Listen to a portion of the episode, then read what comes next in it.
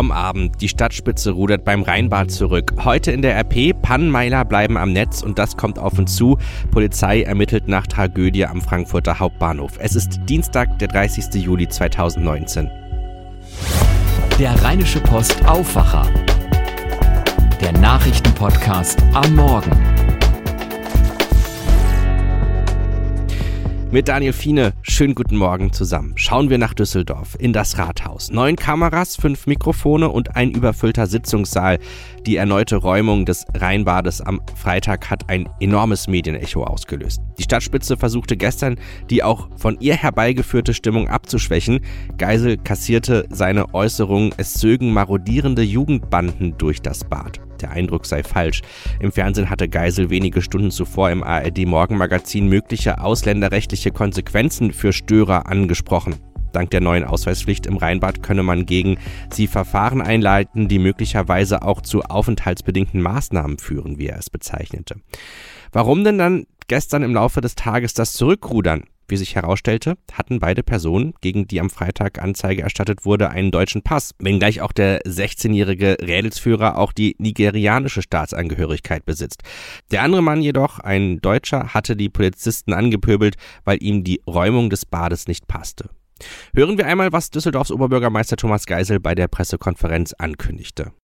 Unabhängig davon wollen wir, dass die Menschen subjektiv ein Gefühl der Sicherheit in unseren Bädern haben und dass wir auch objektiv dafür sorgen, dass Menschen, die hier Krawall machen wollen, die ihr Mütchen kühlen wollen, die sagen wir, sich nicht an die Baderegeln halten, dass die abgeschreckt werden. Das sagte er zu den Maßnahmen. Wir wollen gewissermaßen die Zugangsbedingungen zum Bad dahingehend modifizieren, dass wer das Rheinbad besucht, erstmal natürlich sich ausweisen können muss, dass er seine Zustimmung erteilt, dass die Bädergesellschaft die Personalien aufnehmen kann. Die einschlägigen Daten würden dann, ich glaube, das sehen bestimmte Vorschriften vor, nach 72 Stunden wieder äh, vernichtet und dass der Badebetrieb aus Sicherheitsgründen Video überwacht wird. Es ging auch um die Rolle der Videoüberwachung. Dass Video überwacht wird, das muss jeder wissen, der das Rheinbad aufsucht. Ich bin sehr zuversichtlich, dass dadurch, wie gesagt, erstens das Sicherheitsgefühl der Badegäste deutlich erhöht wird und dass dies auch eine abschreckende Wirkung hat auf Personen, die vielleicht, sag mal, andere Motive haben, als hier einen unbeschwerten Badespaß zu genießen. Die sollten durch diese Maßnahmen abgeschreckt sein. Ein Problem sind Zaunkletterer. Wir wollen auch, dass alle Badegäste demnächst ein Bändchen haben werden. Sie wissen, es gibt eine gewisse Problematik, dass das Bad rechtswidrigerweise natürlich, aber auch über einen Zaun gewissermaßen äh, kann man sich Zutritt verschaffen. Wenn jeder, der regulär Zutritt gefunden hat, ein Bändchen hat und sich damit eben auch zu erkennen geben kann, weiß man sofort, wer hier auf nicht rechtmäßige Weise Zutritt äh, sich verschafft hat und der kann dann aus dem Bad auch wieder verwiesen werden. Vom jüngsten Vorfall gab es Videos. Wir hatten Bildmaterial von einer Videokamera, konnten von daher relativ gut beobachten, was sich dort abgespielt hat. Einem Eindruck möchte ich auf jeden Fall sofort entgegentreten. Es ist ja zum Teil durch Medienberichterstattung, vor allem aber auch durch Reaktionen im Netz ein Stück weit der Eindruck entstanden, dass hier marodierende Jugendbanden gewissermaßen die Herrschaft über das Bad übernommen hätten und anderen Badegästen gewissermaßen das Badevergnügen verunmöglicht hätten. Nach dem uns vorliegenden Material trifft dieser Eindruck nicht zu. Das sagte er zu den Beteiligten. Natürlich gab es da ein Zusammenwirken von zwischen 20 und 60 Jugendlichen, die zum Teil erkennbar etwa nordafrikanischer Herkunft waren. Es war aber nicht so, dass dadurch der Badebetrieb anderer Badegäste nachhaltig gestört wird. Es gab diesen Vorgang, das ist ja bekannt, dass die Rutschanlage gestürmt wurde. Es gab nach der Verfügung, dass, das, dass der Badebetrieb eingestellt wird und das Bad gewissermaßen die Gäste des Bad schnellstmöglich verlassen sollten, gab es ein paar unschöne Szenen, insbesondere im Sprungbecken. Aber ich darf noch mal sagen, es ist ein völlig falscher Eindruck zu glauben, dass Familien dieses Bad nicht mehr aufsuchen konnten, weil es tatsächlich äh, hier gewissermaßen in die Herrschaft genommen wurde von äh, Jugendlichen nordafrikanischer Herkunft. Das Thema beschäftigt uns auch heute auf RP Online und in der Zeitung, womit wir auch bei den Themen des Tages sind. Die belgischen Pannenmeiler bleiben am Netz. Belgien hat ohne Umweltprüfung die Laufzeit von zwei umstrittenen Atomreaktoren verlängert. Der Europäische Gerichtshof hält das für rechtswidrig. NRW begrüßt das Urteil und dahinter steckt Folgendes. Belgien hat mit der Laufzeitverlängerung der Atomreaktoren Döhl 1 und 2 gegen EU-Recht verstoßen. Das entschied gestern der Europäische Gerichtshof in Luxemburg. Die belgischen Behörden hätten die Genehmigung nicht ohne Umweltverträglichkeitsprüfung erteilen dürfen, urteilte das Gericht. Diese muss nun nachgeholt werden. Da das Kraftwerk an der belgisch-niederländischen Grenze liegt, müsse eine grenzüberschreitende Prüfung erfolgen. Ziel dieser Prüfung ist es, die Auswirkungen einer Industrieanlage auf die Umwelt und den Menschen zu ermitteln. Bundesumweltministerin Svenja Schulze teilte mit, Zitat, Laufzeitverlängerungen von Atomkraftwerken dürfen nicht einfach an der Öffentlichkeit vorbei durchgesetzt werden, sondern gehen alle etwas an, auch die Bevölkerung in den Nachbarstaaten. Döhl 1 und 2 sollten eigentlich 2015 abgeschaltet werden. Döhl 1 wurde im Februar des Jahres tatsächlich heruntergefahren. Ende Juni genehmigte die belgische Regierung jedoch, die Stromerzeugung in den beiden Reaktoren fortzuführen. In Döhl 1 für weitere zehn Jahre, bei Döhl 2 verschiebt man die Stilllegung um fast zehn Jahre. Trotz des Gerichtsentscheids bleiben die Reaktoren aber wohl zunächst in Betrieb. Belgien muss dafür allerdings deutlich machen, dass eine schwerwiegende und tatsächliche Gefahr einer Unterbrechung der Stromversorgung besteht. Sollten die Blöcke nun abgeschaltet werden, mit einer solchen Begründung hatten die Behörden bereits die Fortführung von Döhl 1 gerechtfertigt. Vor allem in den Wintermonaten wäre es sonst zu Engpässen gekommen, hieß es. Der Ausbau der Terminvermittlung für Kassenpatienten kommt nicht an. Seit Mai haben in Nordrhein nur wenige Patienten hierüber einen Termin beim Haus- oder Kinderarzt haben wollen. Seit Inkrafttreten des Terminservicegesetzes im Mai wurden von den Terminservicestellen in Nordrhein insgesamt vier Termine bei Kinderärzten und neun Termine bei Hausärzten auf Anfrage an Patienten aus dem Rheinland vermittelt. Das teilte die Kassenärztliche Vereinigung Nordrhein der Rheinischen Post mit. Zum Vergleich, im gleichen Zeitraum habe es über 1600 Vermittlungen von Terminen in Facharztpraxen und über 2600 Vermittlungen in psychotherapeutische Praxen gegeben. KV-Chef Frank Bergmann sagte uns, Zitat, die bislang sehr geringe Nachfrage nach Terminen bei Kinder- und Hausärzten in unserer Servicestelle zeigt, dass die ambulante Grundversorgung der Bevölkerung funktioniert. Offenkundig haben die allermeisten Menschen im Rheinland bereits ihren vertrauten Haus- oder Kinderarzt, den sie auch nicht beliebig wechseln. Der Kassenärztechef kritisierte die zusätzliche Bürokratie für Ärzte.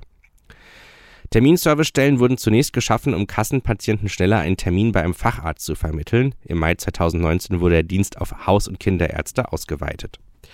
Schauen wir auf die Themen für diesen Dienstag. Die Polizei versucht herauszufinden, warum ein Mann in Frankfurt einen achtjährigen Jungen vor einen einfahrenden ICE in den Tod gestoßen hat. Der 40-jährige Verdächtige schweigt bisher zu den Vorwürfen. Innenminister Horst Seehofer berät heute in Berlin mit den Chefs der Sicherheitsbehörden und möchte danach mögliche Konsequenzen vorstellen.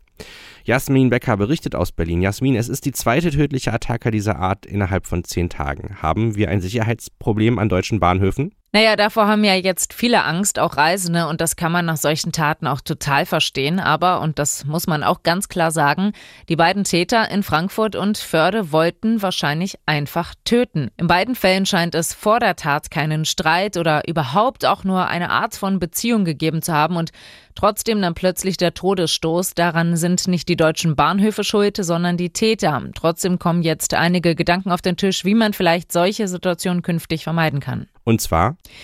CDU-Innenpolitiker Amthor findet, man sollte über aufenthaltsbeendende Maßnahmen diskutieren. Der Tatverdächtige, der im Moment bei der Polizei sitzt und wo wir noch nicht ganz sicher wissen, dass er der Täter ist, kommt aus Eritrea. Abgesehen davon lebt er in der Schweiz. SPD-Verkehrsexperte Burkhardt bemängelt, dass es am Bahnsteigen nicht genug Aufsicht gebe und es generell an Bundespolizisten fehle. Das sei Quatsch findet die Polizei. Man hätte diese Taten trotzdem nicht verhindern können. Sie scheinen ja aus dem Effekt passiert zu sein. Wir haben 5600 Bahnhöfe und Haltestellen in Deutschland, alle unterschiedlich aufgebaut. Es wird also nicht einfach sein, für alle die Sicherheitsvorkehrungen zu erhöhen. Der Tatverdächtige sitzt seit gestern Vormittag bei der Polizei. Ist denn schon mehr über ein mögliches Motiv bekannt? Bisher nicht. Der 40-Jährige schweigt zu den Vorwürfen. Die Ermittler werten noch die Spurensicherung aus. Sie versuchen natürlich herauszufinden, was genau passiert ist, aber auch wer dieser Mann ist, was er in Frankfurt wollte, wo er hin wollte. Wenn er denn irgendwo hinreisen wollte. Kriminalpsychologen vermuten, dass es sich hier um eine Nachahmungstat handeln könnte. Vor ein paar Tagen hatte ein Mann eine Mutter in Förde ebenfalls vor einen Zug gestoßen und sie damit getötet. Es sei aber nicht so, dass Menschen nach so einer Tat erst auf die Idee kämen zu töten. Dieses Bedürfnis sei dann schon vorher da gewesen. Gewisse Taten, die einen Medienrummel erzeugen, könnten allerdings dazu verleiten, dann auch genau diesen Weg zu gehen. Ein Bericht von Jasmin Becker von der Deutschen Presseagentur. Eine Übersicht über die aktuelle Lage bei der Wohnungslosigkeit in Deutschland wird um 10.30 Uhr in Berlin vorgelegt. Die Bundesarbeitsgemeinschaft Wohnungslosenhilfe stellt eine Schätzung und Hintergründe dazu vor. Exakte offizielle Zahlen zu dem Problem gibt es nicht, wie die Arbeitsgemeinschaft bereits in der Vergangenheit immer wieder erläutert hatte. Neben Obdachlosen, die auf der Straße leben, zählen auch Menschen zu den Wohnungslosen, die etwa in Sammelunterkünften leben. Es war eine der Meldungen in der vergangenen Woche. Gesundheitsminister Jens Spahn ist vorgeprescht und will mit einem neuen Gesetz die Notaufnahmen entlasten, denn die sind häufig ziemlich überlaufen. Konkret soll es spezielle Notfallzentren geben, die den Patienten quasi vorsortieren. Aber wie läuft es jetzt aktuell in einer Notaufnahme? In Praktisch Faktisch, das ist ja der Wissenspodcast der Rheinischen Post, haben wir mit Alexander Kleophas gesprochen, dem Leiter der Notaufnahme am Evangelischen Krankenhaus in Düsseldorf. Er berichtet nicht nur von dem hohen Stress, den sein Job mit sich bringt, sondern auch von teils sogar tätlichen Übergriffen. Ja, das erleben wir tatsächlich auch. Ähm, das, ich will jetzt nicht sagen, das gehört zum, auch zum Alltag, so häufig ist es zum Glück nicht, aber ähm, das geht ja auch schon los bei verbalen Übergriffen, die, ähm, die muss man auch tatsächlich ernst nehmen. Wir, wir erfassen das. Äh, wir erfassen sowohl die verbalen als auch die äh, tätlichen Übergriffe und ähm, haben jetzt tatsächlich auch einen Sicherheitsdienst am Krankenhaus, der nachts da ist und den man bei Bedarf dazu rufen kann. Ähm, da leider tatsächlich ähm, das äh, häufiger auftritt. Das ähm, erlebt auch der Rettungsdienst ähm, und das bleibt natürlich auch in den Notaufnahmen nicht aus. Es gab auch schon Fälle, dass wir tatsächlich die Polizei ins Krankenhaus hinzuziehen mussten. Ähm, das kommt vor. Warum er seinen Job trotzdem gerne macht, das hört ihr von Alexander Kleophas in Praktisch Faktisch, dem Wissenspodcast der Rheinischen Post mit Susanne Hamann und Henning Bulka. Das könnt ihr jetzt auch anhören auf rp-online.de slash praktisch faktisch. Schauen wir auf das Wetter. Wir starten mit Sonne in den Dienstag. Mittags wird es bis zu 29 Grad warm. Dann ziehen auch Wolken auf. Zum Feierabend ist es eher bedeckt und windig bei 26 Grad. Und morgen prägen auch Wind und Wolken bei nur noch 23 Grad den Mittwoch. Das war der Rheinische Postaufwacher für heute. Mein Name ist Daniel Fiene. Ich wünsche euch was.